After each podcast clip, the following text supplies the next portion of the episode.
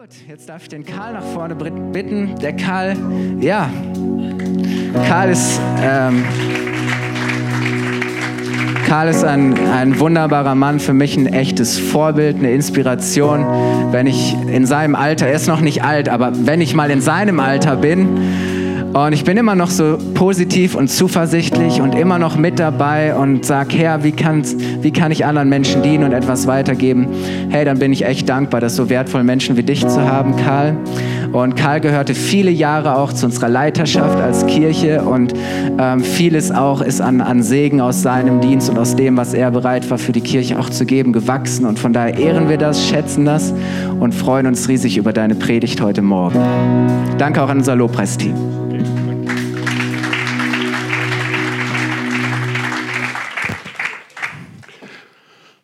Wäre mal klar mit solchen Vorschusslorbeeren. Ist jemand warm? Das ist noch gar nichts. Sie müsst mal hier vorne stehen. Nur stehen und zugucken, wie die anderen springen. Da wird richtig warm hier. Doch. Ich weiß auch gar nicht, was ich heute predigen soll. Weil der Lobpreis und der Impuls vom Kai und das, was alles gekommen ist, das ist eigentlich die Predigt. Haben es alles schon gesagt und alles schon gesungen und alles schon proklamiert von uns. Aber was machen wir mit der Zeit? Gut. Anfang der 2000er Jahre machte ein Buch Furore, das nennt sich Simplify Your Life. Ich habe es euch mal mitgebracht, das ist noch das Original, das ist fast schon antiquarisch. Hat den Untertitel Einfacher und glücklicher Leben. Christen mussten dieses Buch natürlich unbedingt lesen. Warum? Weil der Autor, der Werner Tiki Küstenmacher, evangelischer Pfarrer ist. Und auch sein Co-Autor, der Professor Seiwert, ist uns kein Unbekannter. Der hat ja den Disk-Test in Deutschland eingeführt und den vor allem auch im Bereich christlicher Kreise. Womit beschäftigt sich dieses Buch? Simplify Your Life. Vereinfacht gesagt beschäftigt es sich mit Vereinfachungen. Vereinfache deine Umwelt, räum deine Zimmer auf. Vereinfache deine Zeit, sage auch mal Nein.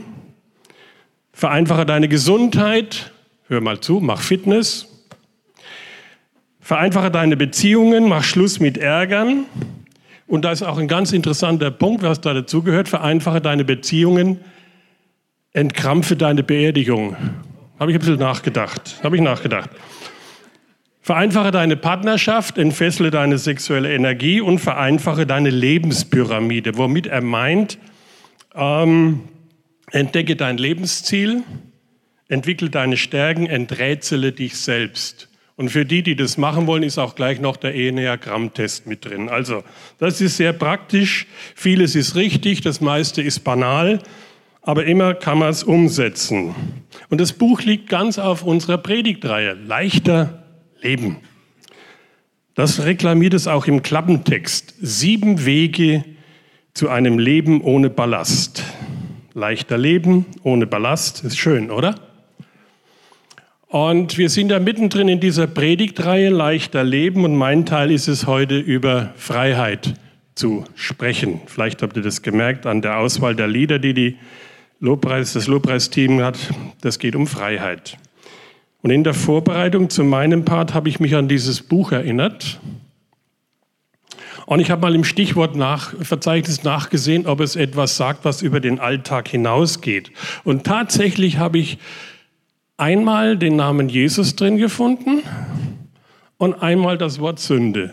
Und beides stand auf der gleichen Seite. Habe ich natürlich gleich nachgelesen. Und ähm, ich habe nachgelesen, was Jesus wohl zum Thema Leben ohne Ballast zu sagen hat in der, im Sinn eines evangelischen Pfarrers. Ich finde ihn, Jesus, auf Seite 143 bei der Überschrift Handlungssouveränität. Ist nicht so schlimm. Und das Buch zitiert unseren Herrn mit dem berühmten Satz, wer unter euch ohne Sünde ist, der werfe den ersten Stein was dieses Zitat mit Handlungssouveränität zu tun hat? Nun, hinter dem Satz stecke, so der Autor offenbar, eine von Jesus sanktionierte nüchterne Erkenntnis. Kein Mensch ist vollkommen. Das wusste ich bisher nicht. Und daraus und darum können wir lernen, selbstsicher zu sein und daraus wieder, dass wir Fehler zugeben können, uns entschuldigen können und vor allem, dass wir Fehler, dass wir uns alte Fehler nicht immer wiederholt vorwerfen lassen müssen. Ist da irgendwas bemerkenswert dran? Nichts. Es wird nur bemerkenswert durch die Überschrift. Handlungssouveränität. Und ich gebe zu, dass mir diese Auslegung von Johannes 8 bisher fremd war. Und das wird sie auch bleiben. Damit wir uns nicht missverstehen, solche Bücher wie Simplify Your Life mit ihrem Allerweltsniveau, die haben durchaus praktischen Sinn für, für manche Leute. Die gibt es ja wie Sand am Meer. Und offenbar befriedigen diese Bücher eine Suche nach einem leichteren Leben, nach einem Leben ohne Burnout, nach einem Leben, das wir noch schaffen, das wir, ähm, das wir abspecken können. Wie schütze ich mich vor Überforderung und Ausbrennen? Aber als Wegweiser für ein Leben ohne Ballast, ihr Lieben, dann nehme ich mir lieber ein anderes Buch. Dann nehme ich mir lieber dieses Buch da hier. Das hat auch einen großen Vorteil. Mal schauen, ob ich mit meinen Zetteln hier durcheinander komme. Simplify. Ja, ja, okay. Ich mag Retourkutschen. Weil dieses Buch sagt, es gibt sieben Wege zu einem Leben ohne Ballast. Und dieses Buch sagt, es gibt nur einen Weg. Es ist viel einfacher. Warum dieses Thema, habe ich mich gefragt. Ihr merkt, ich habe mich viel gefragt. Warum hat die Leitung das Thema Freiheit wieder auf die Agenda gesetzt? Wir hatten doch erst Anfang des Jahres eine Predigt, eine sehr hörenswerte Predigt von Mike über Freiheit, in Freiheit leben. Das war so der Einstieg in die Next Step Serie. Und jetzt soll ich schon wieder über Freiheit predigen. Geht es jetzt nur darum, dass wir einzelne Aspekte vertieft haben wollen oder geht es darum, dass wir alle noch lange nicht in dem Maß und Freiheit leben, wie sich Jesus vorgestellt hat? Ich denke, darum geht es wirklich. Darum geht es wirklich. Ich denke, die Leitung der, unserer Gemeinde hat dieses Thema aus zutiefst pastoraler Einstellung auf die Agenda gesetzt. Wir können gar nicht genug davon haben, von der Freiheit, die Gott für uns bereithält. Es geht nicht auch allein um meine oder deine Freiheit. Wir wollen möglichst viele in dieser Gemeinde in Freiheit bringen, in erfüllte Beziehungen zu einem Gott. Und was so etwas bedeutet für die Kraft einer Gemeinde, mitzubauen am Reich Gottes, das kann sich jeder von euch vorstellen. Und darum wollen wir auch nicht zuschauen, wenn wir Brüder oder Schwestern sehen, die noch in Bindungen leben, die noch in Gefangenschaft sind. Und wir wollen auch mit der gleichen Empathie, mit der gleichen Hoffnung auf die Menschen schauen, die Jesus nicht kennen, denen das noch offen ist.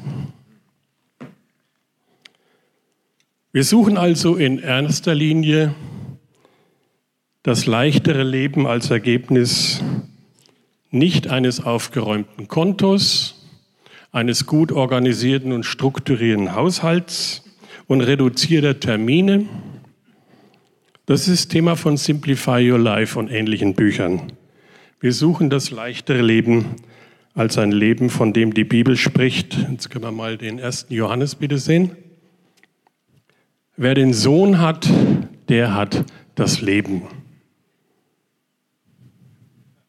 Wir suchen als Baustein des leichteren Lebens die Freiheit, von der die Bibel spricht. Johannes 8, Vers 31. Wenn ihr in meinem Wort bleibt, seid ihr wirklich meine Jünger und ihr werdet die Wahrheit erkennen und die Wahrheit wird euch frei machen. Nur wenn der Sohn euch frei macht, seid ihr wirklich frei. Haben wir heute gesungen, kann man eigentlich nur sagen, Amen. Damit wäre eigentlich schon alles gesagt. Nicht ganz. Wer den Sohn hat, der hat das Leben. Das ist interessant, wenn man mal dann in, in tiefergehende Bücher schaut. Welches Wort benutzt hier eigentlich der griechische Urtext für Leben? Er benutzt ein Wort, das heißt Zoe. Zoe. Und das bedeutet das Leben in dieser Welt und darüber hinaus ein Lebensprinzip in Geist, Seele und Leib. Ich zitiere mal wörtlich, was die Elberfelder dazu sagt. Zoe ist also mehr als Bios. Zoe ist das höchste Gesegnetes, das höchste Gesegnetsein eines Geschöpfes durch die Gabe des göttlichen, ewigen Lebens im Heiligen Geist, welches Christus durch sein Leiden und Sterben uns ermöglicht. Die Elberfelder kann nicht anders reden, aber ich kann es mal wiederholen. Zoe ist das höchste Leben, so wie es Jesus hier meint, ist das höchste Gesegnetsein eines Geschöpfes durch die Gabe des göttlichen ewigen Lebens im Heiligen Geist, welches Christus durch sein Leiden und Sterben uns ermöglicht hat. Darum geht's. Es geht um die innere Freiheit, es geht um unsere mentale Freiheit, physische, psychische und geistige Freiheit. Und es geht um den Boden, auf den Freiheit überhaupt möglich ist, und das ist der Frieden. Der Frieden mit Gott, der Frieden mit dir selbst und der Frieden mit deinen Nächsten. Ich persönlich glaube nicht, dass Bücher wie Simplify Your Life dauerhaft zu Frieden und Freiheit führen zu einer Freiheit, die ganz bewusst ein Geschenk Gottes ist. Warum? Weil Bücher wie diese bedingt geeignet sind, auch in Zeiten großer Herausforderungen zu funktionieren, weil sie sich in Äußerlichkeiten begrenzen. Aber vor allem aus zwei Gründen. Der erste Grund ist der, weil sie nicht den einbeziehen, der zuerst den Willen und die Fähigkeit hat, uns über seinen Frieden in die Freiheit zu führen, nämlich Jesus Christus. Den blenden sie aus. Sie beziehen den nicht ein, zu dessen Wesen es gehört, Frieden und Freiheit zu schenken. Können wir mal die nächste Folie haben? Da finden wir ein Zitat aus den vierten Mose, das kennt ihr alle. Das hört ihr fast jeden Sonntag. Den priesterlichen Segen oder den aaronitischen Segen. Aber das ist nicht ein Wort, was äh, Aaron spricht, sondern hier wird Aaron aufgefordert, zum Volk Israel zu sagen, was Gott sagen will. Und ihr werdet merken, von Anfang an wollte Gott der Herr segne dich und behüte dich. Der Herr lasse sein Angesicht leuchten über dir und sei dir gnädig. Der Herr erhebe sein Angesicht auf dich und gebe dir Frieden. Unser Gott ist ein Gott des Friedens. Und Jesus ergänzt das in Johannes 14. Ich gebe euch meinen Frieden. Einen Frieden, wie ihn die Welt nicht geben kann. Das werden wir in diesen weltlichen Büchern nicht finden. Der zweite Grund ist der, weil diese Bücher Kräfte nicht einbeziehen, die uns, die in uns sind und uns an diesem Frieden hindern und die nicht das geringste Interesse daran haben, dass wir in Frieden und Freiheit leben. Und von solchen Kräften in uns gibt es leider eine Menge. Welche Ängste bestimmen mein Leben oder Teile davon? Welche Sorgen und welche Lügen? Welche Festlegungen? Welche versteckte Schuld blockiert mich? Welche Scham? Wo lebe ich hinter Masken? und spielen eine Rolle, die bitte keiner durchschauen darf. Welche Zweifel blockieren mich? Zweifel an mir, an meiner Kraft, an meiner Klugheit, an Gesundheit. Zweifel an meiner Berufung, Zweifel, ob Gottes Zusagen und Verheißungen auch für mich gelten und ob sie sich jemals in meinem Leben verwirklichen werden.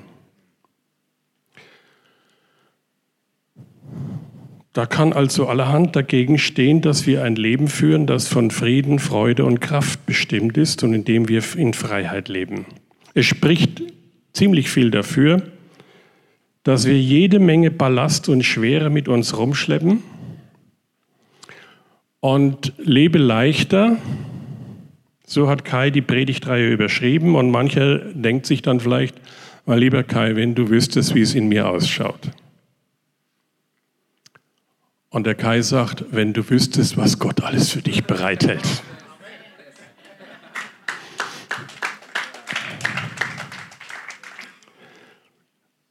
Auf einige dieser Ballaststoffe möchte ich kurz eingehen, aber ich hänge keine seelsorgerliche Therapie dran. Es ist auch kein Anspruch auf Vollständigkeit.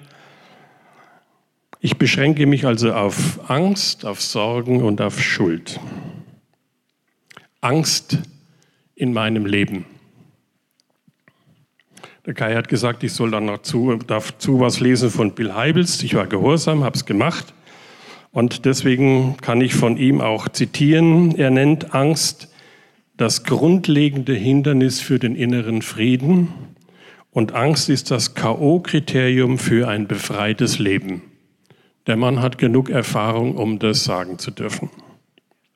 Er meint damit natürlich die destruktiven Ängste. Ängste, die mich binden, die mich quälen, die mich lähmen, die mir Kraft und Mut, Gravität und Freude rauben und sie sind die Friedenskiller, wie er das nennt. Solche Ängste haben Namen, das kennen wir alle, da brauchen wir gar nicht lang rumreden. Es gibt die Menschenfurcht, es gibt die Versagensangst, Todesangst, Zukunftsangst, Angst vor Armut, Krankheit, Einsamkeit und so weiter und so weiter. Therapeuten wissen, dass viele der Ängste, die wir in uns tragen, eigentlich aus der Frühzeit unserer Biografie kommen und dass sie sich recht früh bei uns im Leben eingenistet haben. Und dann sind sie auch immer präsent, vor allem dann, wenn es um ähnliche Situationen geht wie die angstauslösenden Situationen, obwohl die aktuelle Situation mit Angst eigentlich realistisch gesehen gar nichts zu tun hat. Warum ist das so? Ein Grund dafür ist, dass Ängste Lügen produzieren. Ängste produzieren Lügen und Festlegungen. Sie umgeben sich mit Lügen und sie verstecken sich hinter Lügen und Festlegungen. Und solche Lügen sind dann immer, du kannst das nicht, dafür bist du zu schwach oder zu dumm oder zu alt oder zu jung oder zu hässlich oder zu was weiß ich. Du bist nicht geliebt, du verdienst nicht geliebt zu werden, du leistest zu wenig, du gehörst nicht dazu, wirst auch nie dazu gehören und so weiter. Und solche Festlegungen, die funktionieren dann so, die Angst redet dir ein, dass es für uns schlecht und schmerzhaft sein wird, dramatische Erfahrungen zu wiederholen. Dass es gut und klug ist, ähnliche Situationen zu meiden. Das sind Festlegungen wie, das passiert mir nie wieder, das lasse ich, mit lasse ich mir nicht gefallen, ich zeige keine Schwäche. Beispiel, nehmen wir mal den Menschenfurcht. Die Lüge sagt dir, du hast Menschenfurcht und das ist nun mal so. Und du hast ja lange genug dagegen angekämpft, aber Du hast sie. Das ist ein Fakt. Und die Festlegung so sagt, du darfst und du sollst Situationen meiden, in denen du dich vor Menschen blamieren oder bei Menschen lächerlich machen könntest. Das ist sogar vernünftig, sagt die Festlegung. Und damit bleibst du drin in deiner Menschenfurcht. Solche destruktiven Ängste öffnen jemand die Türe, den die Bibel den Vater der Sünde, der Lüge nennt. Und in solchen von Angst besetzten Gebieten unseres Lebens, da re reagieren wir zwanghaft und irrational und deshalb auch für manche Menschen vollkommen unverständlich, manchmal sogar verletzend. Angst öffnet dem Feind die Tür. Und der Feind ist real, so real wie Gott auch ist. Der Feind ist aber fies, hinterhältig und gerissen. Er nährt in uns einen Geist der Ängstlichkeit. Und das ist keine Kleinigkeit, die wir runterspielen sollten. Jesus sagt uns ganz klar, wohin die Reise geht. Können wir die nächste Folie haben? Danke. Er, der Teufel, war von Anfang an ein Mörder. Nur mal zu sagen, in welcher Kategorie Jesus den Teufel sieht. Er war von Anfang an ein Mörder und stand nie auf dem Boden der Wahrheit, weil es in ihm keine Wahrheit gibt. Wenn er lügt, redet er so, wie es seinem ureigensten Wesen entspricht, denn er ist ein Lügner, ja, er ist der Vater der Lüge. Und demgegenüber sagt uns die Schrift, Gott hat uns nicht einen Geist der Ängstlichkeit gegeben, sondern der Kraft, der Liebe und der Besonnenheit. Und wir sind in der Lage, beide, beides in uns zu vereinen. Es gibt Bereiche in unserem Leben, Zimmer in unserem Lebenshaus, da regiert die Angst. Und es gibt hoffentlich die Mehrheit, in denen regiert der Geist der Kraft, der Liebe und der Besonnenheit. Einer von diesen beiden Geistern ist falsch. Der ist, einer von diesen ist nicht von Gott. Werfen wir den Falschen raus mit Hilfe des Richtigen. Und mit den Sorgen verhält es sich eigentlich ähnlich. Wie die destruktive Angst. Wir werden von Sorgen beherrscht Sie ersticken unser Leben, sie rauben uns den Schlaf. Wir können kaum noch andere Antennen einschalten als die, die auf diese Sorge gerichtet sind. Wir hören nur noch das durch den Filter. Wir hinterfragen und prüfen und wägen ab, aus Sorge etwas falsch zu machen, reduzieren uns also selber und am Ende machen wir dann lieber gar nichts als was Falsches. Wir lassen die Sorgen nicht los und geben ihnen den falschen Raum in unserem Leben und hören doch, was Gott anbietet und was er von uns möchte. Können wir die nächste haben? Macht euch um nichts Sorgen, sagt der Herr. Wendet euch vielmehr in jeder Lage mit Bitten und Flehen und voll Dankbarkeit an Gott und bringt eure Anliegen vor ihn. Dann wird der Frieden Gottes, der weit über alles Verstehen hinausreicht, über eure Gedanken wachen und euch in eurem Innersten bewahren. Euch, die ihr mit Jesus Christus verbunden seid. Genau das, was heute Kai im Impuls am Anfang gesagt hat. Und in 1. Petrus 5 stehen Demütigt euch unter die mächtige Hand Gottes, damit er euch erhöhe zur rechten Zeit, indem ihr alle Sorgen auf ihn werft, denn er ist besorgt für euch. Das ist eine interessante äh, Übersetzung hier, das ist eine richtige Übersetzung. Die meisten Übersetzungen trennen das. Die sagen, demütigt euch unter die mächtige Hand Gottes, Punkt, werft alle Sorgen auf ihn, Punkt. Aber diese Übersetzung verbindet das wenn du dich demütigst oder du demütigst dich vor Gott, du gibst ihm die Herrschaft, wenn du alle Sorgen auf ihn wirfst. Das ist der Punkt. Einfach alle Sorgen auf ihn werfen und sagen, nee, Gott, du bist größer. Du tust die Wunder. Du hilfst mir in den Sorgen. Ich stelle mich unter dich, ich demütige dich, ich nehme meine Kraft von dir und Drum werfe ich alle Sorgen auf ihn. Und das letzte ist die Schuld oder Sünde, die noch in unserem Leben ist. Was machen wir damit? Das ist eigentlich, ein, eigentlich eine Predigtwoche, was jetzt kämen, kommen müsste. Ne? Mache ich aber nicht. Ich habe mir vorgestellt, wie würde es mir gehen, wenn ich dieses Thema nicht hier in der Kirche predigen dürfte, sondern wenn ich das zum Beispiel im Versammlungsraum eines Hochsicherheitsgefängnisses predigen müsste. Was würden die Leute erwarten? Wenn ich denen über Freiheit predige, die würden erwarten, oh, gibt es jetzt ab und zu mal Freigang oder Haftverkürzung oder gibt es gar Amnestie? Schulderlass? Straferlass für alle, sofort ab in die Freiheit, das könnte ich Ihnen nicht bieten. Es sei denn, Sie würden das auf Ihr Inneres beziehen. Denn mit Amnestie haben wir es ja wirklich zu tun, wenn wir Christen über das Thema Freiheit sprechen. Oder? Haben wir nicht das, wovon die Insassen des Gefängnisses träumen? Amnestie, Schulderlass, Öffnen der Kerkertüren und Freiheit? Und wir haben sogar noch mehr als eine irdische Amnestie. Nämlich der, der uns von Schuld freispricht und unseren Schuldschein löscht, der löscht unsere Schuld auch auf der Festplatte, im Internet, in unsere Personalakte.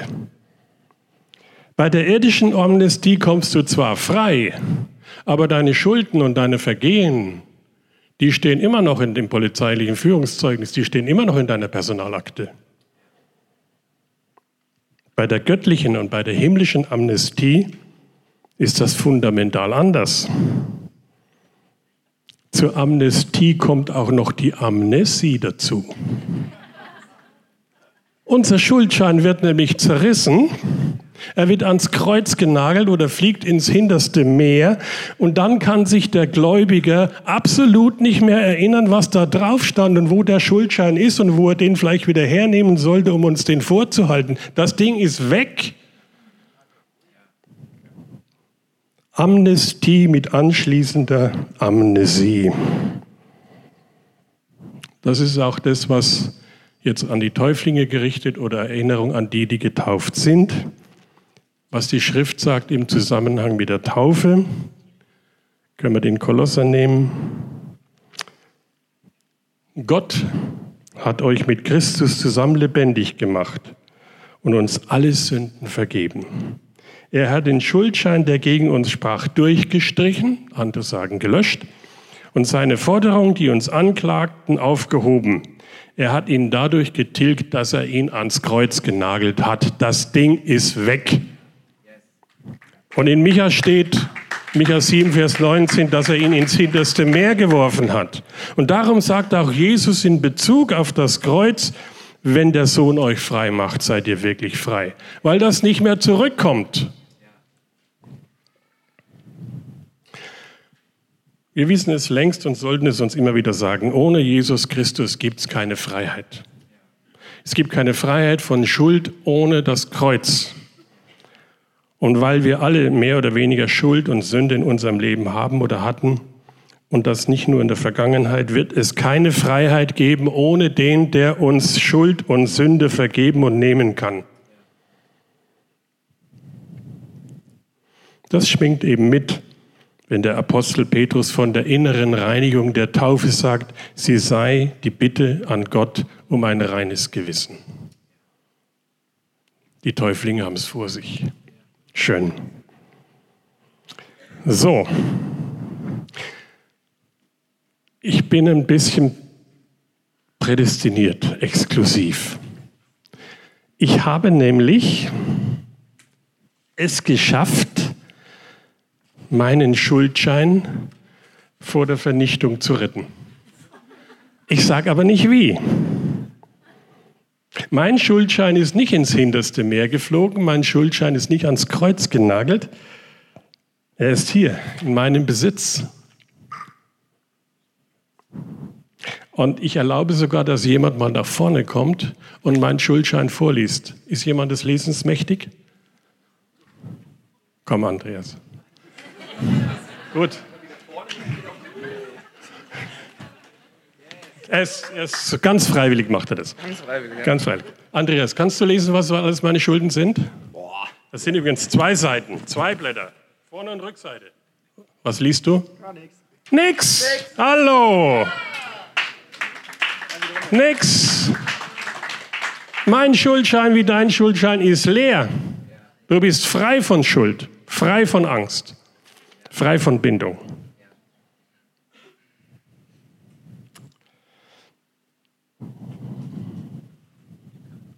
Wir haben also jetzt gesehen, dass es von Gott aus gesehen immer wieder Angebote gibt in seinem Willen, in seiner Mächtigkeit, in seiner Liebe, in seiner Gnade, uns aus Bindungen rauszuholen, aus Ängsten rauszuholen, aus Sorgen, aus Schuld und Sünde. Und dann merken wir doch, dass das manchmal ganz schön weit weg ist von dem, was wir leben. Das ist alles weit weg von dem, wie Gott sich das vorstellt, gelegentlich. Das ist weit weg von dem, was Gott anbietet. Vergebung, Erlösung, Frieden, Freiheit, das wissen wir. Wir glauben es. Und manchmal haben wir es sogar in unserem Herzen erfahren. Und dennoch gilt es nicht für alle Bereiche unseres Lebens. Dennoch gilt es, dass es uns immer wieder einholt, wie dieser alte Adam, das Aas kann schwimmen. Sagt Luther, nicht ich. Und dennoch schaffen wir es nicht, Dinge ans Licht zu bringen. Obwohl wir erfahren haben, wie es uns befreit, wenn wir Dinge ans Licht bringen, schaffen wir es nicht, alle ans Licht zu bringen. Scheint ein Spannungsbereich zu sein. Und jetzt provoziere ich euch und sage, na und?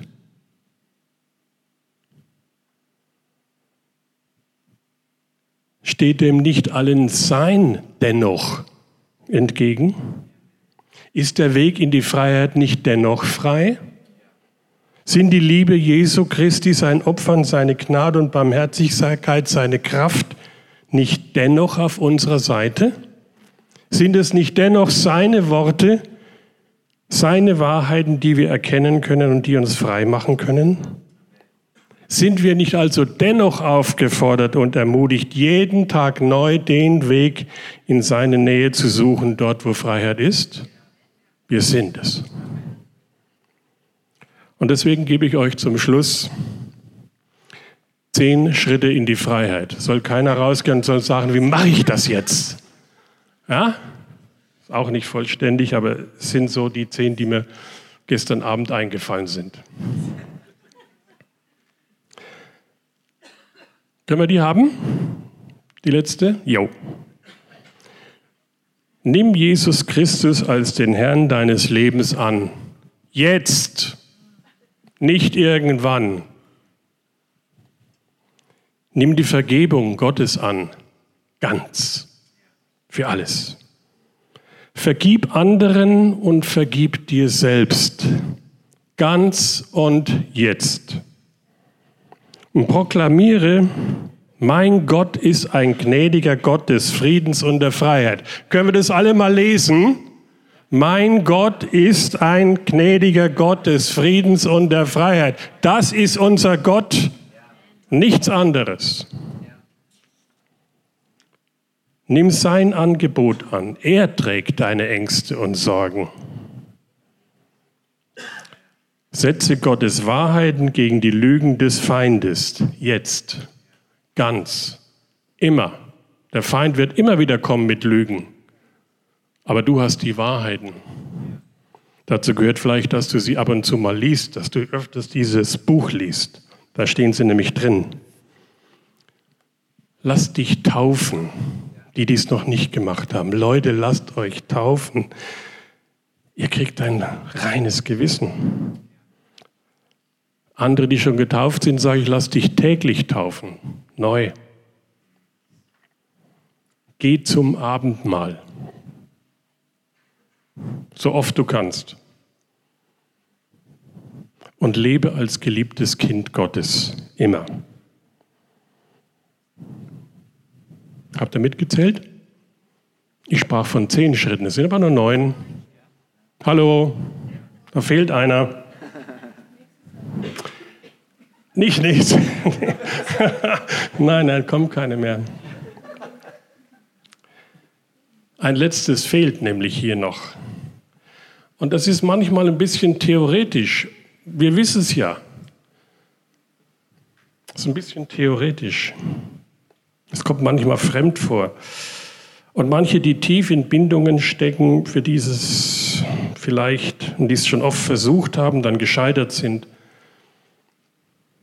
Deswegen für die und für alle anderen gibt es noch einen zehnten Schritt und der ist sehr, sehr praktisch. Mach das nicht allein.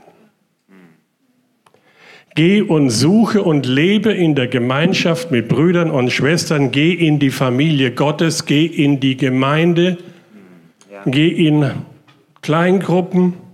Ich bin so begeistert von Gemeinde als solchen, nicht nur von der FCG, das sowieso, ich bin ja nun bald 20 Jahre hier in der Gemeinde. Ich bin begeistert von Gemeinde, weil ich in Gemeinde Freiheit erlebe.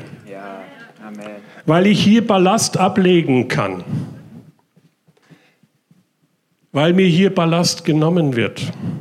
Weil ich immer und immer wieder sehe, dass Menschen, die sich auf diesen Weg machen, in der Gemeinde Gottes frei werden. Das begeistert mich immer wieder, wenn ich sehe, es wirkt. Sich Gott zu nähern, sich ihm hinzugeben, das Resultat ist Freiheit. Das kannst du erleben. Ich sehe, wie beladene Menschen in Gemeinde, in Gemeinschaft aufblühen, wie sie frei werden. Die Gemeinde ist die gelebte Therapie Gottes gegen deine Ängste, gegen deine Sorgen, gegen deine Zweifel und gegen deine Schuld. Die Gemeinde ist nicht nur der Ort, an dem ich Freiheit erlebe, sie ist auch der beste Weg für alle Schritte in die Freiheit, weil Gott dich in Freiheit sehen will, weil er Freiheit für dich haben will. Amen.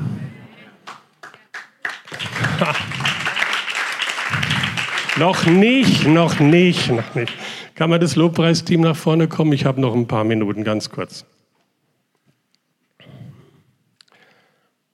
Wir haben ja, weiß ich, wie es euch geht, aber ich habe in der Schule öfters ja schon gerade im Gymnasium mit dem Thema Freiheit zu tun gehabt. Wir mussten da immer Aufsätze schreiben und je näher wir an die Oberprima, also ans Abitur gekommen sind, desto geistvoller und gehaltvoller wurden diese Aufsätze über Freiheit und wir haben gesprochen von Freiheit wovon und Freiheit wozu. Und äh, spätestens im Abitur mussten wir dann auch noch Schillers Don Carlos zitieren. Ne? Wo der, von, äh, der Poser sagt zum Philipp II., siehe, geben Sie Gedankenfreiheit. Also ich habe im Deutsch immer eine Eins gehabt, also bin schon prädestiniert, darüber zu sprechen. Hier fehlt ja noch was. Ich habe ja bisher nur gesprochen, Freiheit wovon? Aber wo Freiheit wozu? Wozu kriegst du? Es ist doch kein Selbstzweck, Leute. Es fehlt also was. Freiheit wozu? Freiheit, um beten zu können. Freiheit, um Gott anbeten zu können, preisen zu können, ohne das, was zwischen dir und ihm steht. Freiheit, ihm dienen zu können. Freiheit, das Evangelium empfangen zu können und es weiterzugeben. Dafür bekommst du Freiheit. Das wollen wir haben. Kann da mal jemand Amen sagen? Amen.